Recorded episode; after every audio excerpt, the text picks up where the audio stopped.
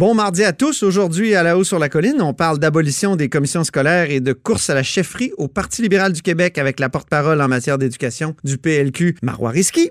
Et le Nouveau-Brunswick va acheter beaucoup d'électricité québécoise euh, dans les prochains mois, prochaines années. On en parle avec l'éditorialiste de l'Acadie Nouvelle, François Gravel, qui nous dit que c'est un changement de cap pour le gouvernement Higgs euh, là-bas. Mais d'abord, il y a un vadrouilleur avec nous en studio.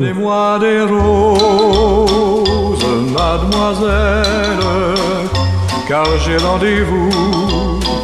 C'est très important. C'est très important. Bonjour Patrick Belrose. Bonjour Antoine. Correspondant parlementaire à l'Assemblée nationale pour le Journal de Québec, Journal de Montréal. Donc, euh, projet de loi sur les commissions scolaires, le ministre de l'Éducation, Jean-François Roberge, fait preuve de flexibilité. C'est le yoga parlementaire. Exactement. C'était la commission parlementaire euh, sur l'étude détaillée du projet de loi 40 qui reprenait ce matin.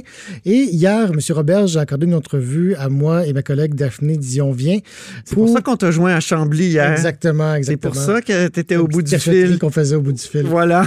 euh, pour nous présenter quatre, euh, quatre grandes orientations qui seront euh, dans des amendements. Il n'a pas voulu dévoiler, évidemment, l'amendement précis qu'il va déposer. Et donc, il y en a quatre, mais il y en a un. Il l'avait même pas ce matin. Exactement. ça, va venir au cours des prochains jours. Oui.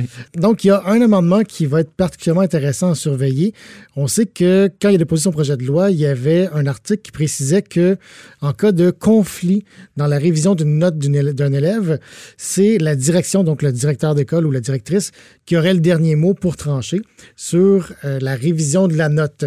Évidemment, ça a fait bondir euh, les enseignants qui disaient, ben, écoute, ça, ça porte atteinte à notre autonomie professionnelle. On est euh, la personne qui a suivi l'élève pendant toute l'année. C'est nous qui devrions, au final, décider s'il y a contestation de la note de l'enfant. Ce que M. Roberge propose, c'est une, voie un peu euh, mitoyenne, si on veut. Il propose que ce soit un autre enseignant qui soit appelé à trancher en cas de litige. Et encore plus que ça, pour mettre la personne, l'enseignant, à l'abri des pressions, il propose que ce soit un enseignant d'une autre école. OK.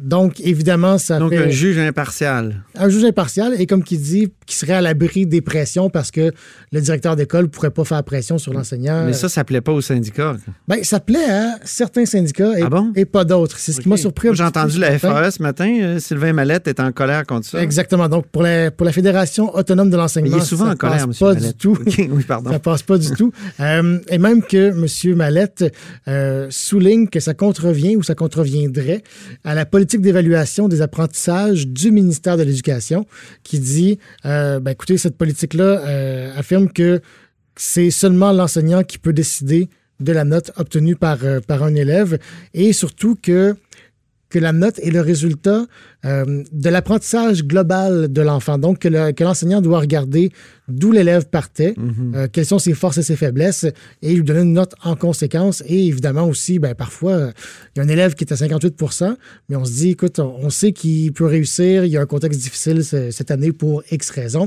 On va l'aider à passer en prochaine année, et par après, on, on l'aidera, on le suivra. Ça, c'est pour la FAE. Du côté de la FSE, on est plutôt ouvert, en fait, au principe. Ah On oui. dit, bon, on met, on met quand même beaucoup de bémols, mais on dit il y a moyen de trouver un terrain d'entente. Ce que Mme euh, Josée Scalabrini, la présidente, dit, c'est si on parle, et là je la cite, si on parle d'un enseignant du même niveau qui connaît la matière et qui a un contexte donné pour faire cette révision exceptionnelle, je pense qu'on est capable de trouver quelque chose qui peut permettre une certaine vérification quand des gens se sentent lésés. Donc, on voit que la proposition du ministre divise les deux syndicats qui sont tous les deux évidemment opposés à la réforme en tant que telle des commissions scolaires là, qui viendraient abolir les élections scolaires. Tout à l'heure, autour de ton bureau, je te posais la question. Je Écoute, Patrick, qu'est-ce que ça vient faire dans un projet de loi sur les commissions scolaires, sur l'abolition des élections scolaires, cette affaire de notes-là?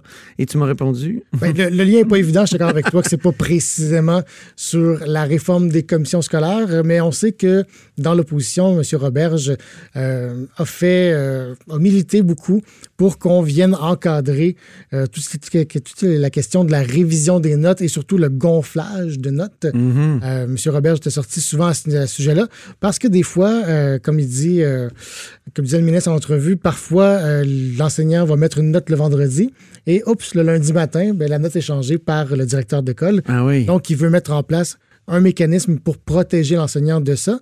Et ce qu'il disait aussi, c'est qu'il C'est une bonne intention. Tout à fait. On- oui. Personne ne peut être contre ça. C'est juste savoir est-ce qu'au final, on va changer la note sans l'approbation de l'enseignant? C'est là qu'il y a un certain, Mhm. un certain malaise. Bien. Ben, merci beaucoup, Patrick Belrose, correspondant parlementaire au Journal de Québec, Journal de Montréal.